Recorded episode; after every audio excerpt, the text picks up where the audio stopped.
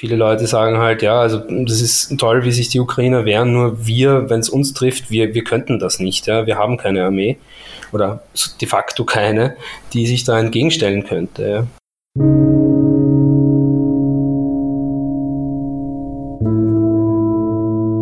Krieg und Frieden. Der Podcast zur Furche-Serie.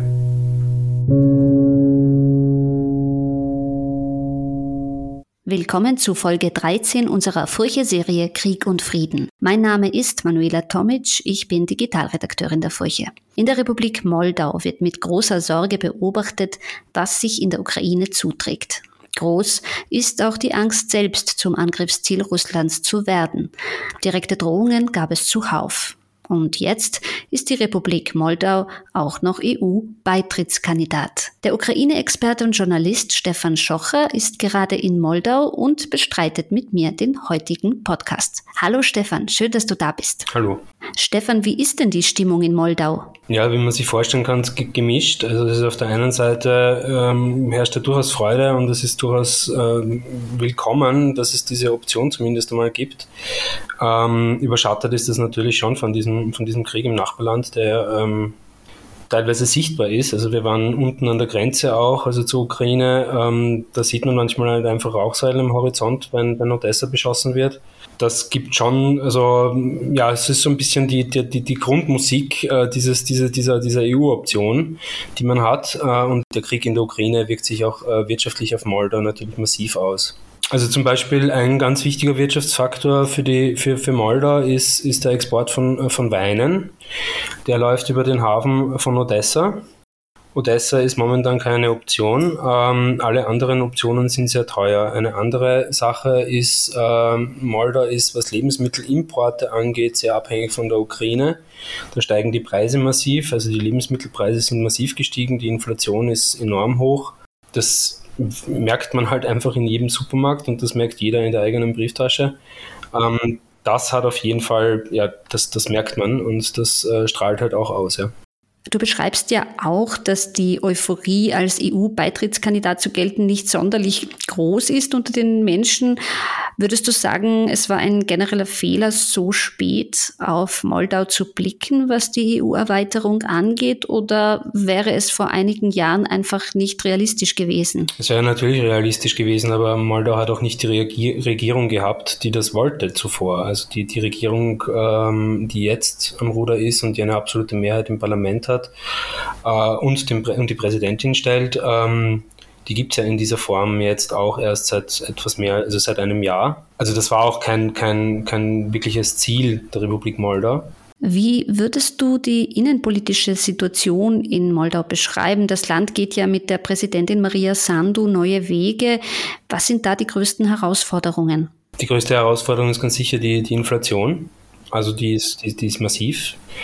Die wirtschaftlichen Einschnitte, die dieser Krieg jetzt in der Ukraine hat für, für, für Moldau, ist einfach für ein Land, äh, also wie Moldau, wirklich verheerend, weil, weil das, das Lohnniveau an sich schon mal ein niedriges ist.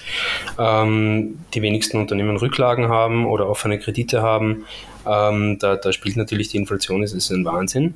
Und das äh, überschattet natürlich auch, auch ähm, die Performance oder ja, wirft ein Licht auf die Performance der Regierung. Also Außenpolitik ist, ist da eher eine Nebensache, die schön ist, aber die auch jetzt keine unmittelbare keine unmittelbaren Auswirkungen auf das Leben der Menschen hat. Und ähm, in einer prekären Situation wie die, in der Moldawien einfach ist, wirtschaftlich, ähm, ist, ist, ist diese Option, wo man weiß, das wird in den nächsten zehn Jahren wahrscheinlich jetzt nicht spruchreif werden, dieser Beitritt, eher eine Nebensache. Und da ist auch der Krieg in der Ukraine einfach ähm, brennender, der ist, der ist ähm, präsenter in den Nachrichten, als das jetzt ähm, die EU an sich ist. Ja. Und das ist so ein bisschen die, die Stimmung, die Stimmungslage. Also viele Leute sagen halt, ja, also das ist toll, wie sich die Ukrainer wehren, nur wir, wenn es uns trifft, wir, wir könnten das nicht. Ja? Wir haben keine Armee oder de facto keine, die sich da entgegenstellen könnte. Ja?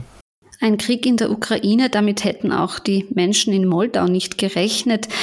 Wie groß und wie real ist denn die Bedrohung in Moldau? Moldau hat in vielerlei Hinsicht ähnliche Voraussetzungen wie die Ukraine. Also die, die, es gibt ein abtrünniges Gebiet, das äh, wirtschaftlich und ideologisch an Russland hängt.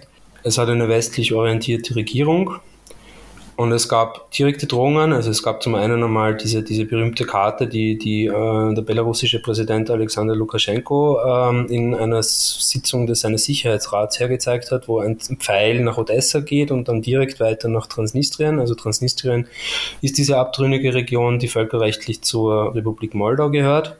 Es gab dann auch einige Explosionen in Moldawien, also in, in Transnistrien.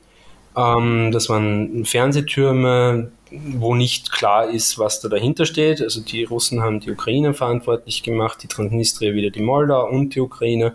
Äh, da ging es hin und her. Es gab auch Berichte über eine Mobilmachung, das dürfte sich so das dürfte so nicht wirklich passiert sein, aber es sind in, der also in, in, Transnistrien auf jeden Fall und damit in Moldawien mindestens 1500 russische Soldaten stationiert. Die sind da und das macht halt schon, ja, das, das, das beunruhigt halt ein bisschen, ja, wenn man selber weiß, man hat, man ist militärisch sehr schwach, ja. Äh, und wenn man sich dann an, vor Augen führt, was in der Ukraine passiert, äh, beunruhigt das halt noch mehr. Äh, Maya Sandu hat den Abzug dieser russischen Soldaten gefordert in einer sehr diplomatischen Weise. Ist, wie ich meine, eine, eine sehr besonnen agierende und sehr ähm, bedacht agierende Politikerin, also kein Heißsporn. Aber dennoch, also das, die Voraussetzungen sind sehr ähnlich wie die in der Ukraine es sind, mit dem großen Unterschied, dass Moldawien in Summe 1,5 Millionen Einwohner hat, eine riesige Diaspora, also eine große Abwanderung, eine große Landflucht, eine äh, sinkende junge Bevölkerung vor allem auch. Also wenn man in, in, in Moldawien zum Beispiel rausfährt aus der Stadt Chisinau, aus der Hauptstadt Chisinau, in die Dörfer, da sieht man hauptsächlich eher ältere Leute. Das sind so die Grundvoraussetzungen. Ja. Könnte man Moldau überhaupt so unterstützen wie die Ukraine, wenn so viele junge Menschen abwandern? Die Ukraine hat ja sich seit Jahren militärisch vorbereitet, ähm, ja auch Stichwort Schulungen. Könnte man international Moldau überhaupt unterstützen, sich zu wehren? Das kann ich nicht beurteilen.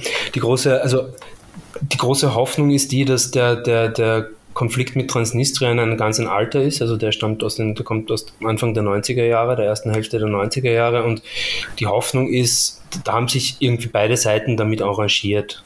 Also es gibt ja auch einen, einen, einen regen Verkehr zwischen, zwischen Tiraspol, das ist die Hauptstadt der abtrünnigen Region Transnistrien, und Chisinau, das, da liegen 70 Kilometer dazwischen.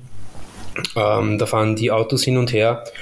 Ähm, also die Grenze zu über, übertreten ist auch kein Problem. Transnistrien ist so ein, ein, ein im Grunde genommen ein Unternehmen äh, mit Territorium, ähm, mit großen wirtschaftlichen Eigeninteressen auch. Ähm, und das will sich glaube ich, also das ist auch meine Hoffnung und ich glaube, diese Hoffnung äh, ist auch die hier, ähm, das will sich keiner so wirklich zerstören. Also da jetzt auf großrussische Ideen äh, ideologisch mitzuspielen und damit quasi diese Eigenständigkeit, die man sich ja durchaus irgendwie über, also seit den 90er Jahren äh, erarbeitet hat, ähm, da glaube ich nicht, dass, dass großes, der, der große Begeisterung in Transnistrien selbst besteht, das, das so aufs Spiel zu setzen. Das ist die Hoffnung vieler Moldauer und ich glaube, das ist auch eine realistische Hoffnung. Stichwort Eigenständigkeit. Jetzt gibt es im Land selber viele Volksgruppen und Spannungen, wie du in deinem Artikel schreibst. Kannst du vielleicht erklären, wie da die Frontlinien verlaufen? Also es gab äh, in, in, Anfang der 90er Jahre äh, große Unabhängigkeitsbestrebungen einmal dieser, dieser russischen und ukrainischen Bevölkerung ähm, sehr befeuert natürlich von Russland auch. Ähm, das hat dann darin geendet, dass es eben diese de facto dieses eigene Territorium Transnistrien gibt, das im Grunde genommen ein Familienbetrieb ist, also des Unternehmens Sheriff. Und es gab aber auch zum Beispiel eine, es gibt eine, eine große turksprachige Minderheit, ähm, Gagauz, also Gagausen, ähm, die in, in, in der, also im Südwesten des Landes eine Autonomie auch haben die aber auch sehr russophil sind. Und da gab es zuletzt also auch wieder, sage ich jetzt mal, lauter werdende Ansagen, ob man sich da nicht loslösen möchte oder nicht oder man, was man da soll. Das manifestiert sich nicht so, nicht so wirklich hoffe ich und glaube ich auch eigentlich. Und die Bevölkerungsmehrheit ist also rumänisch, moldauisch-rumänisch. Das ist so eine, eine hybride Identität. Sprechen aber zum Beispiel auf der Straße sehr viele Leute Russisch und sprechen eigentlich alle Russisch. Also können Russisch. So, so ist einmal die Ausgangslage von, von, von, von den Ethnien her, ja. Du bist ja gerade in Moldau, wie erwähnt. Kannst du uns ein bisschen von deiner Recherchereise erzählen?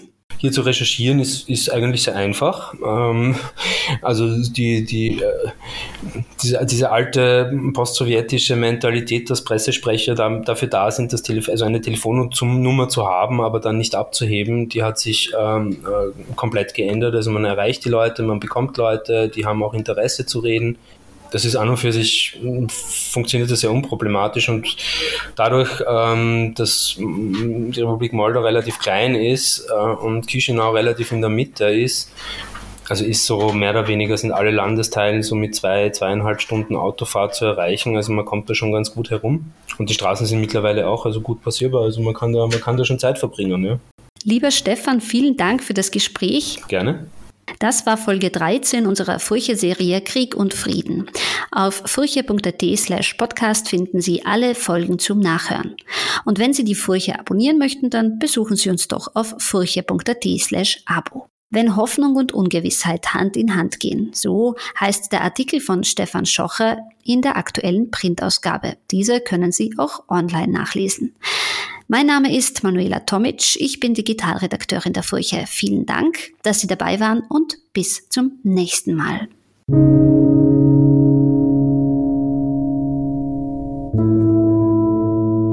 Krieg und Frieden. Der Podcast zur Furche-Serie.